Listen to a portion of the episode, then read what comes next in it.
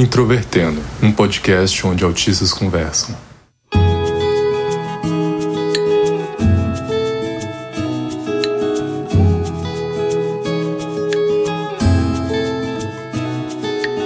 Sejam bem-vindos ao podcast Introvertendo, um podcast sobre autismo. E hoje sou eu, Luca Nolasco, que vou apresentar de novo. Meu nome é Thiago Abreu, sou jornalista, um dos integrantes aqui do Introvertendo, e autista bom é autista que apoia a comunidade trans. E o episódio de hoje é sobre autistas trans e temos dois convidados maravilhosos. Olá, eu sou a Cecília, conhecida como, como Ceci Honey, e eu sou uma moça trans, albina e autista. Trabalho com desenvolvimento de jogos parte de arte. Eu sou Noah, é, eu sou um homem trans, é, autista, de nível de suporte 1. Eu tô estudando psicologia e eu tenho uma página de, de desenho no Instagram que eu basicamente não posto, mas se alguém quiser seguir, eu sempre aceito. E se você quiser acompanhar o podcast, basta procurar por Introvertendo em qualquer rede social. Lá você vai encontrar o link para o nosso site www.introvertendo.com.br onde temos todos os nossos episódios, suas respectivas transcrições e a biografia de cada um dos nossos participantes. Lembrando sempre que Introvertendo é um projeto feito por autistas e produzido pela Superplayer and Company. Como que foi que vocês se descobriram autistas? Como foi esse processo? Para você, Noah, como é que foi? Eu passei a minha infância toda como uma lindíssima criança cis, eu comecei a entrar numa crise existencial que eu não sabia absolutamente por que que estava acontecendo. E foi piorando, piorando, piorando. E no final do ensino médio, eu, eu, eu resolvi, depois de 50 cortes de cabelo diferentes, que eu queria cortar o meu cabelo curto. Tomboy. Aí eu cortei o cabelo, eu me olhei no espelho e eu falei.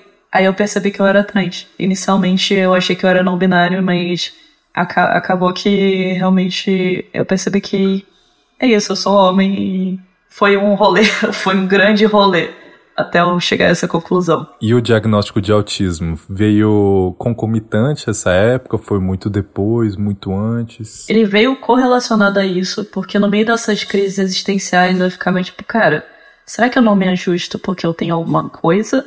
Ou, sei lá, porque eu, porque eu sou assim? A resposta é os dois. Entrei na faculdade de psicologia foi a primeira vez que eu realmente é, vi sendo falado sobre autismo sem uma, uma coisa de estigma tão forte, assim, tipo, bater a cabeça na parede, sabe? Eu acabei fazendo avaliação neuropsicológica aos 19 anos. Eu fui diagnosticado como autista. Depois de muito tempo lutando para conseguir uma avaliação neuropsicológica que eu conseguisse pagar. O fato de eu ser um, um homem trans me ajudou a, a pelo menos, tirar uma parte da incompreensão que eu tinha sobre esse sobre como eu sou, porque uma parte é eu sou trans, a outra parte eu sou autista e tem a geleca no meio. E para você, Cecília, esse processo veio assim como do Noah, meio misturado, foi separado? Como que foi? Tanto a minha transição quanto o meu diagnóstico foram bem tardios, né?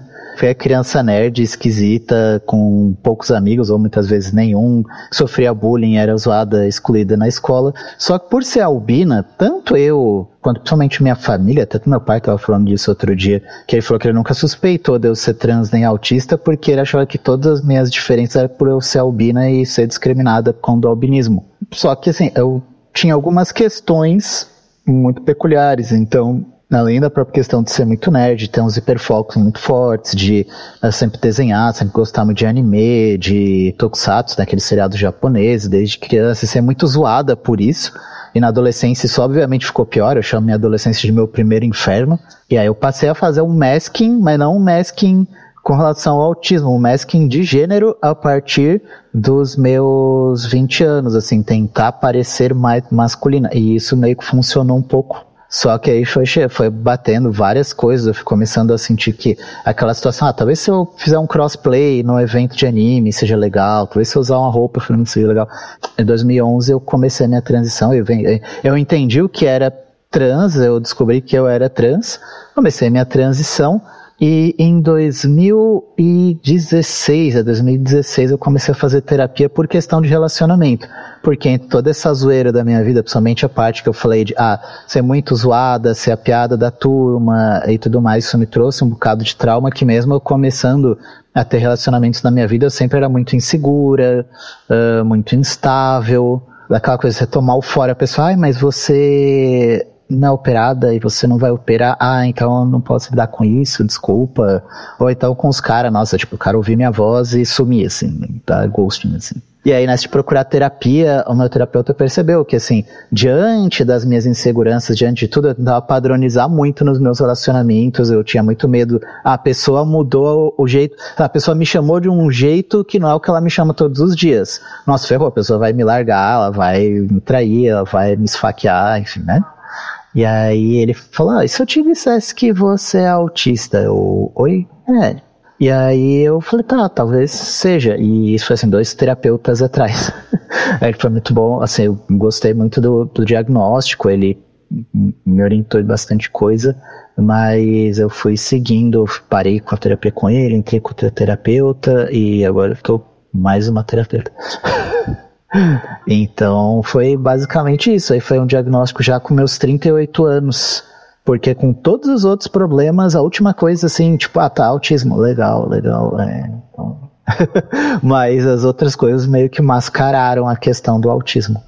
Achei muito interessante os relatos de vocês e até fazendo um link com o episódio que saiu na semana passada, mesmo pertencendo a siglas diferentes dentro da questão LGBTQIA, muitas histórias são parecidas, né? O quanto nós fomos punidos ao longo da vida, seja pelo nosso jeito de se portar, seja pelos interesses, aí também se cruza com a questão do autismo enquanto deficiência. Então acho que isso faz um link muito forte com o que a gente discutiu semana passada sobre as relações do capacitismo com a LGBTfobia.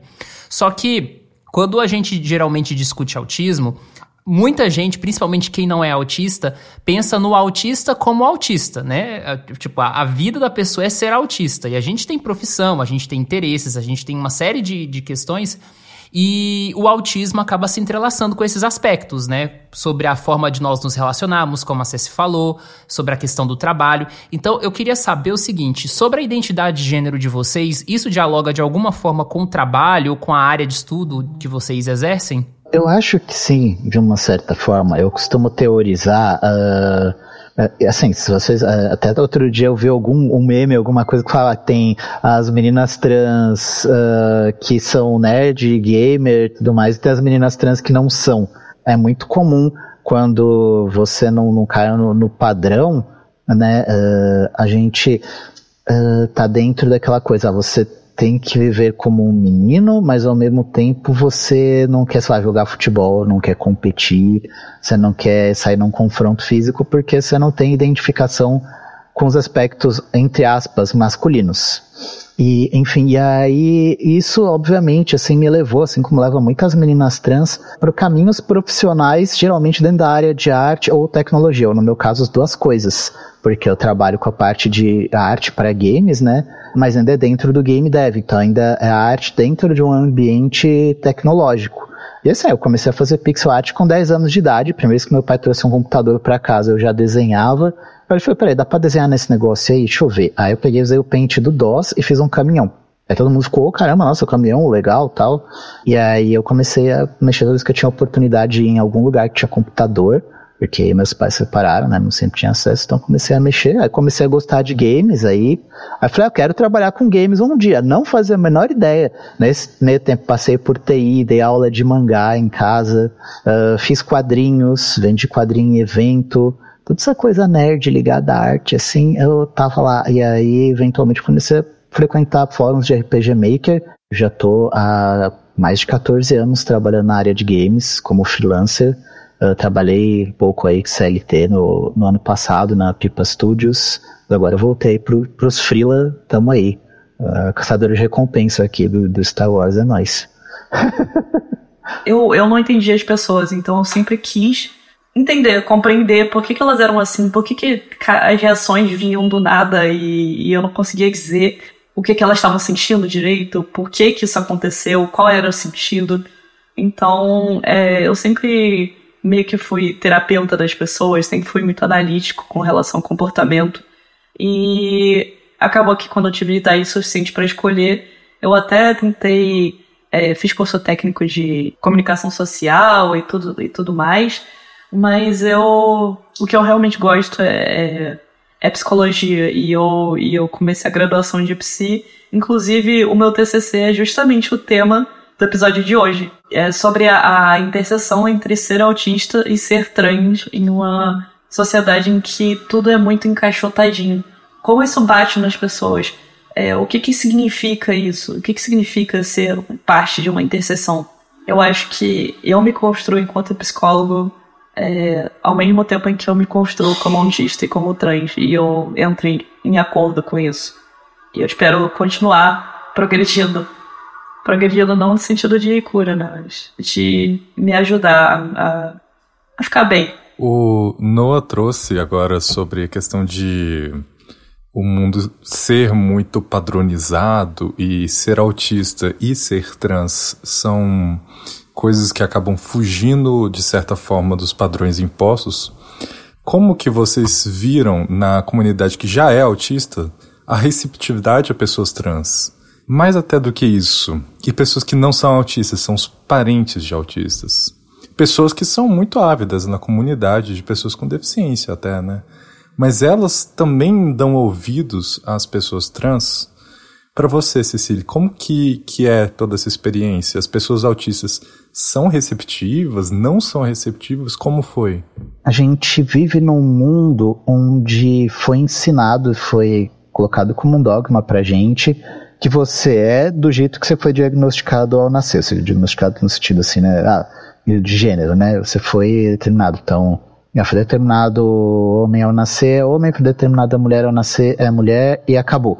O que isso significa? Isso significa que, para fins práticos, social, tem muita gente que já aprendeu que as coisas não são assim. A gente aprendeu que as coisas não são assim, decidiu transicionar mas é muito difícil, tanto no nosso subconsciente, e eu teorizo, e aí talvez até o Noah possa falar melhor porque ele é da área, é que muito do que a gente sofre de disforia, não tudo, mas uma boa parte das disforias que a gente tem, vem justamente dessas coisas que estão no subconsciente, de que, ah, para ser homem tem que ser XYZ coisas, para ser mulher você tem que XYZ coisas, tá vendo? Eu hoje, minha única disforia é com a minha voz, eu não tô fazendo a minha melhor voz aqui, porque eu sei que eu ia falar bastante, a minha melhor voz, eu não consigo falar muito com ela, que seria tipo, essa voz, para mim, eu só falaria com essa voz, essa voz, para mim, não é perfeita, mas é aceitável. Mas se eu fizer essa voz aqui, eu fico disfórica se eu ouvir, na hora que eu ouvir podcast, eu vou ficar. Mas não deveria ser assim. É assim por quê? Porque a gente é bombardeado culturalmente com uma referência. Então, eu uso muito vestido rosa, eu uso muito lacinho, em parte porque eu não pude ter sido a menina que eu gostaria de ser na infância, então eu vivo muito isso hoje na fase adulta e, bom, é o que eu posso fazer. Só que aí você olha as personagens, por exemplo, na ficção, filme, anime, etc., que tem esse tipo de visual, tem uma voz muito mais fina, muito mais aguda, muito mais suave que a minha. E isso me dá disforia. Então, da mesma forma, voltando aqui para a sociedade, é natural que mesmo quando as pessoas aceitam a gente, se você entra num banheiro feminino, eu num banheiro feminino, é comum que as meninas tenham uma reação. E não é uma reação porque, ah, ela é transfóbica, ela não gosta de estar tá com. Não. Ela simplesmente talvez nunca esteve, ou esteve poucas vezes com uma garota trans no banheiro. Na sociedade, foi ensinado para ela que uma menina trans é um homem. E é tipo, entrou um homem no banheiro. Esse é o comando que o subconsciente manda pra pessoa. Então, o que eu quero dizer é, tanto no meio autista quanto no meio externo, eu sinto muito isso, assim, existe hospitalidade, existe o acolhimento, existe também a pessoa, uma outra pessoa que é deliberadamente preconceituosa, seja por uma questão religiosa ou por alguma limitação de crença qualquer, e existe também a pessoa que é preconceituosa por ignorância, essa geralmente dá pra você conversar, você explicar coisa, a pessoa, ah, agora eu entendi que é assim, desculpa e tal.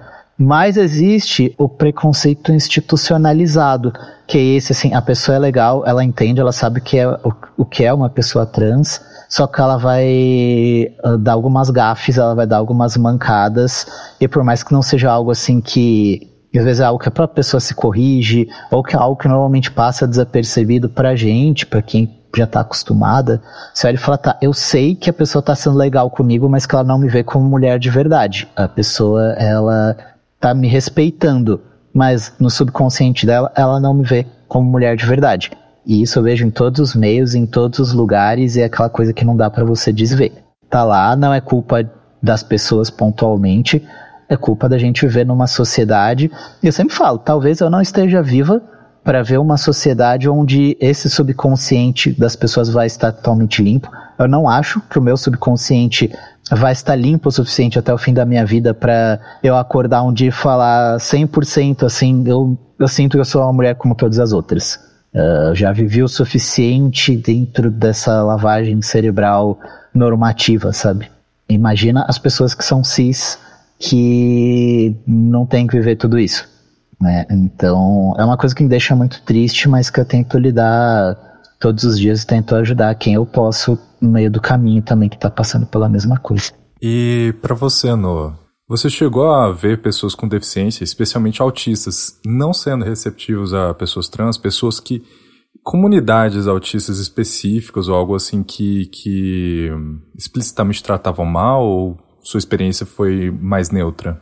A minha experiência com a comunidade trans foi muito boa, porque eu tive a sorte de encontrar um Discord em que existiam pessoas trans já, já existia algum tipo de é, processamento sobre, olha gente, não existe só gênero no mundo.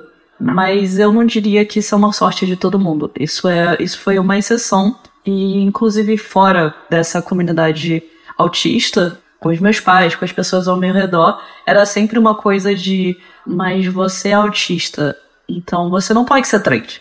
Ou você é trans, você não pode ser autista. Eu percebi que a, a comunidade trans, com relação a neurodivergentes, é muito mais. Como é que eu posso dizer? Eu te aceito, mas eu não te conheço, eu não quero te conhecer. Tudo bem você falar, ah, não, eu aceito pessoas neurodivergentes na comunidade LGBTQIA mas você realmente entender o que isso significa, incorporar isso e saber que uma pessoa autista tem dificuldade de comunicação e facilitar os espaços para ela, não é uma coisa que acontece. É, é difícil. Inclusive, muitas pessoas LGBT é, foram é, capacitistas comigo e é um saco, porque não deveria ter essa, essa diferenciação tão grande, porque um, por um lado, você é uma coisa, é, você é uma pessoa que não se encaixa por ter diversas, é, diversos aspectos de uma deficiência, um transtorno de neurodesenvolvimento, e pelo outro lado, você não se encaixa porque você não consegue se adequar a uma norma é, socialmente é, implícita, que é a, coisa do, do papel social e tudo mais. E para mim, essas duas coisas casam muito. Eu acho que em qualquer lugar tem transfobia, tem capacitismo, e uma coisa que a Ceci falou e eu concordo muito é a gente é visto, mas não é não é não é enxergado, sabe? A gente é enxergado só até o ponto onde é conveniente para as pessoas. É, uma pessoa que eu, que eu já entrevistei me falou uma coisa que eu achei muito contundente em relação a isso, que é você tem um amigo de cadeira de rodas. Você é, ajeita um rolê, chama todo mundo, só que você mora num lugar é, onde não tem elevador. Você vai chegar pra pessoa e falar: Ah, então, você não pode ir no rolê porque você tá de cadeira de rodas. E ninguém se dispõe a ajudar. Ninguém se dispõe a mudar o, o local do, do encontro. É, é, basicamente assim que a, que a comunidade trans e a comunidade autista recebem pessoas que estão nesse meio, assim. Principalmente aquelas que estão se entendendo. Porque eu tive a sorte de chegar e falar: olha, eu sou um homem trans, eu quero ser chamado assim, dessa forma, e, e ser acolhido. Mas e se eu, e se eu ainda estivesse no meu é, momento de questionamento? Eu acho que eu sofreria muito mais do que eu já tinha sofrido como é, me assumindo como uma pessoa trans e principalmente como uma pessoa autista no meio em que eu vivia. Eu acho que tanto dentro quanto fora da comunidade do autismo nós temos esse desafio porque a comunidade LGBTQIA+, tem seus próprios códigos, as suas regras, muitas vezes, e ser uma pessoa com deficiência, com impactos na interação social, acaba sendo bastante desafiador. A gente falou isso no episódio da semana passada. E a comunidade autista também é muito plural. Existe uma parte da comunidade do autismo que é mais, por exemplo, do Instagram, tem outra que é mais do Discord. Inclusive, Lili, do Lógica Autista, muito obrigado pela ajuda aqui nesse episódio. Um, abraço especial para você. E a gente sabe que alguns espaços são mais inclusivos do que outros.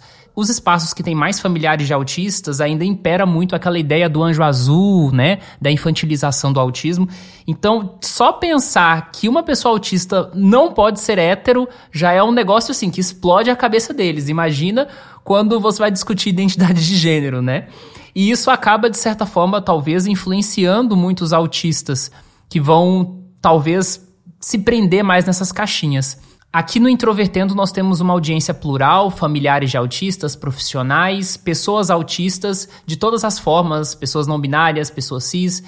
E a grande questão que eu pergunto para vocês é: caso uma pessoa autista que esteja ouvindo esse episódio agora e esteja lidando com a possibilidade de ser trans, o que vocês diriam essa pessoa fazer ou de alguma forma encarar isso daqui para frente? Eu diria, principalmente sobre a coisa da, da disforia que a Ceci falou, bateu exatamente numa tecla de uma, do Bruno Pfeu, que é dono da. Dono não, é um dos criadores da, da revista Transmasculina, de transmasculinidades, que é muito voltada para a área da arte, da, da psicologia, mas vale a pena todo mundo ver, que é muito bom.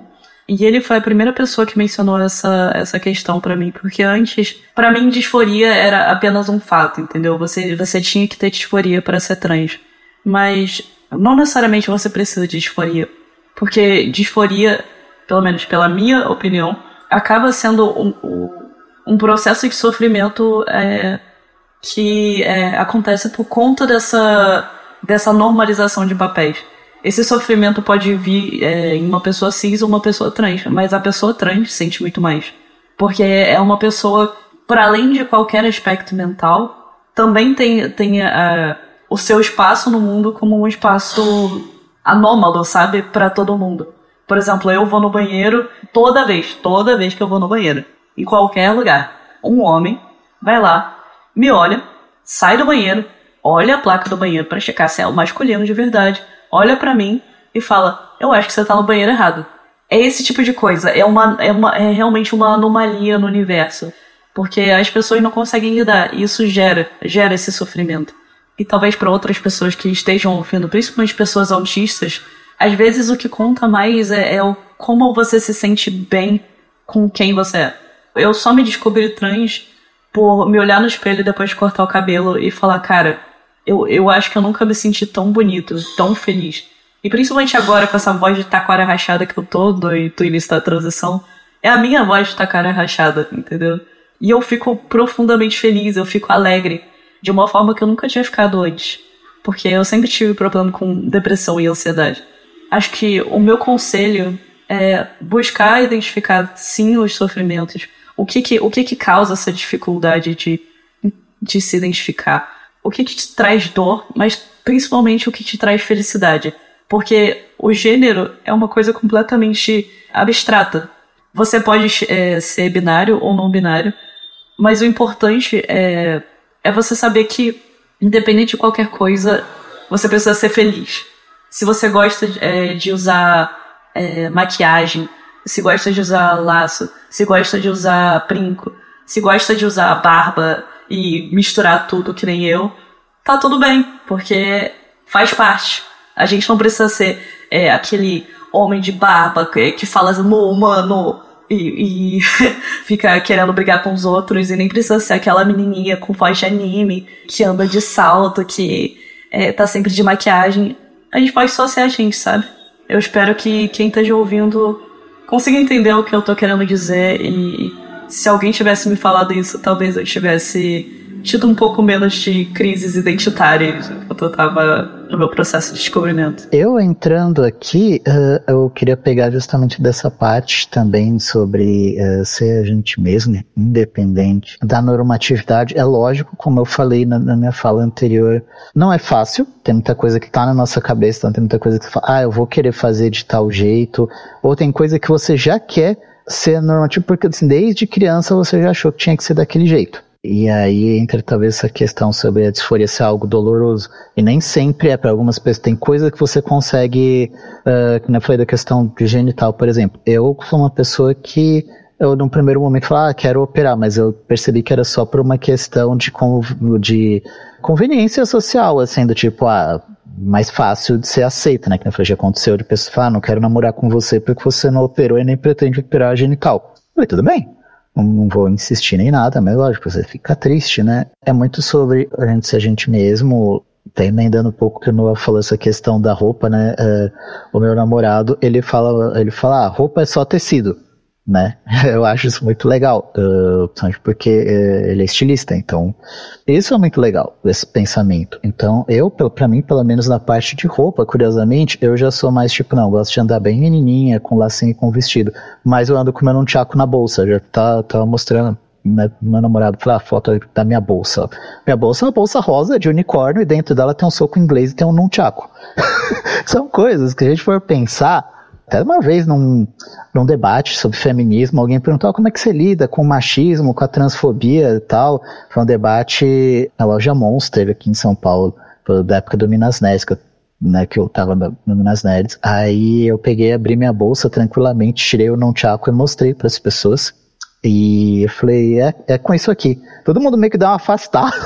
Na hora foi muito legal o momento, todo mundo caramba, e ninguém esperava, justamente por conta do meu visual, por conta de eu ter realmente ser simpática, ter um jeito mais fofo e tudo. E aí, quando eu mostrei, as pessoas ficaram chocadas. É uma coisa vale para um dos meus maiores hiperfocos, é robô gigante. Eu tenho uma coleção de toys de robôs gigantes, model kits que eu monto desde muito antes da transição. Eu gosto de games, adoro Super Robot Wars, Front Mission, toda a série Mega Man X, então assim, pra mim essa parte de máquina na ficção, gosto, um Final Fantasy gosta de uma magia, sou bruxa, mas eu gosto muito dessa coisa de tecnologia de ficção, Star Wars e tudo mais, então...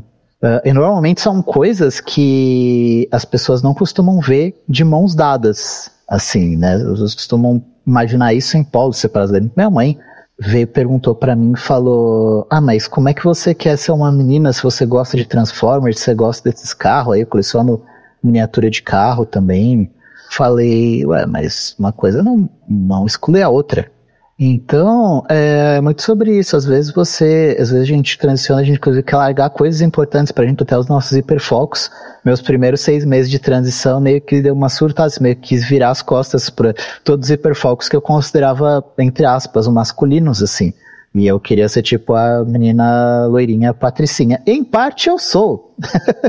tem uma parte que eu costumo brincar muito, que eu sou uma mistura de Barbie com G.I. Joe, assim. Tem o lado fofo, o lado rosa, o lado menininha, mas tem o lado extremamente combativo, o lado de adorar a história com guerra. Então, não, você não tem necessariamente, isso não falou, você não tem necessariamente que escolher A ou B e isso não necessariamente também quer dizer que você seja uma pessoa não binária por estar. Tá, eu, por exemplo, eu me considero uma garota trans binária, mas eu tenho esses traços que eu acho que para muita gente deve confundir. Por exemplo, eu malho, eu já fiz Kung Fu, então quem me vê, ah, toda de lacinho tal, de vestido, mas aí a pessoa olha o meu braço assim, vê que eu não sou forte. E eu não malhava antes da transição. Antes da transição, eu era extremamente magra. Eu era muito magra. Foi algo que eu decidi fazer depois da transição, justamente porque eu estava me sentindo tão tranquila com relação a ser vista como mulher. Não da forma que eu gostaria, mas pelo menos assim, de eu olhar no espelho e falar, tá, tu é uma menina bonita. Eu falei, não tem problema eu ser uma menina bonita forte.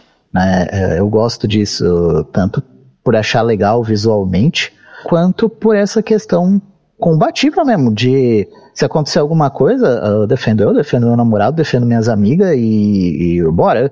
Quero ver quem vai, quem vai tancar, sabe? Requer também uma certa, uma certa aceitação de que nem tudo vai poder ser como você gostaria. Tem coisa que você vai querer, que nem eu falei, né? A questão da minha voz ou da minha altura. Tem 1,75m. E assim, o Kung Fu e agora o meu namoro também me ajudaram a aceitar um pouquinho melhor a minha altura. Mas ela era muito complexada, assim, com isso. Então, nem tudo vai ser como a gente quer, mas se você puder mudar algumas coisas, as coisas que você pode mudar e puder olhar para isso e falar, pô, que da hora, muito bom, sabe? É, é meio que isso, é entender que nem tudo vai ser ideal, mas você pode ter o seu mundinho, o seu pedacinho. Pra gente que é autista, às vezes isso é até bom, porque dependendo de como você lida com os filtros sociais, eu pelo menos consigo hoje andar na rua e não ficar prestando atenção em todo mundo que tá olhando para mim eu consigo dar uma palestra na frente de um monte de gente, um workshop e também olhar para a multidão, mas não ficar olhando para a cara de cada pessoa. Ah, essa pessoa está me reprovando, sabe? Então é uma coisa que o antigo terapeuta falava que às vezes a gente aprende a usar o autismo para mitigar dificuldades que o próprio autismo ou outras questões da gente trazem. Então é isso, às vezes é pensar um pouco estrategicamente como é que tu consegue usar, às vezes até algo que é uma dificuldade, para mitigar outra dificuldade, dependendo da situação. É, e é isso, e boa sorte e carinho aí pra todo mundo. Me identifico muito pelo meu lado, porque é, eu também, no meu início, eu queria fazer operação para tirar para tirar as mamas, só que, cara, eu, eu, eu comecei a me olhar no espelho e falar, cara, gosto de ser um homem com, com é, o que eu chamo de saquinho de Nescau, sabe? Porque faz parte do que é ser homem para mim. Eu sou esse, esse tipo de homem. E se fosse um homem obeso com, com é, peito de gordura também. É isso, faz parte. Eu acho que é muito, é muito isso, sabe? Você pode ser, ser muito masculino ou muito feminino, o que você quiser, desde que isso não te cause, cause sofrimento. Tem muita coisa que eu gostaria que fosse diferente em mim, mas é, é a coisa de focar no, no, no que faz bem mesmo, assim. Você tem que ver, visualizar, se enxergar de verdade. Tipo aquela coisa do avatar, sabe? De eu te vejo. É meio isso, é se veja. É bom todo mundo fazer terapia é, e ter uma rede de apoio que, que te ajude. Mas na falta disso, uma coisa que serviu muito para mim é você ser o seu próprio porto seguro, porque as pessoas vão ser violentas, as pessoas é, vão ser incompreensivas, mas é, se você também dá corda para isso dentro de você, não falando que é fácil não dar corda, porque às vezes é, é até tentador, porque você acha que merece isso, mas ninguém merece. Você não se tem como aliado. E isso, isso é é pior do que qualquer coisa, é pior do que qualquer violência que você possa sofrer na rua, ou na sua casa, ou na sua família. Porque é uma violência que você se inflige. É uma automutilação emocional. Eu, eu sempre gostei de coisas que são associadas ao feminino.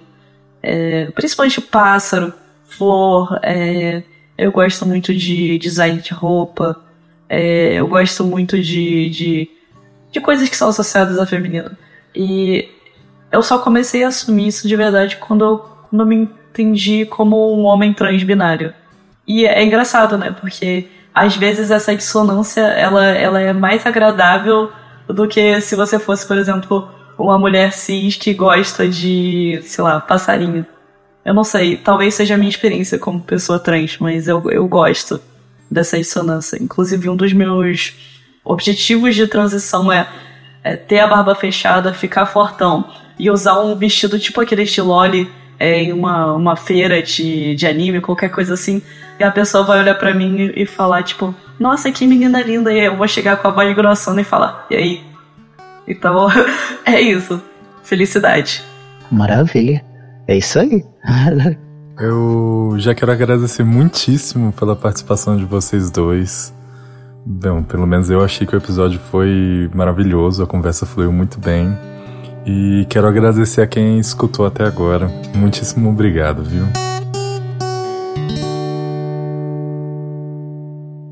No próximo episódio. O contexto que as pessoas falam sobre crise no autismo nas redes sociais, pelo menos na nossa comunidade, são geralmente tipo: estive num lugar e tinha muitos estímulos, aquilo me provocou crise. E muitas vezes eu não me identifico tanto com isso porque eu não tenho tanto problema assim com o estímulo do ambiente imediato. O principal motivo que causa crises em mim são exatamente questões da interação social, dificuldades da interação social, que são coisas que vocês relataram.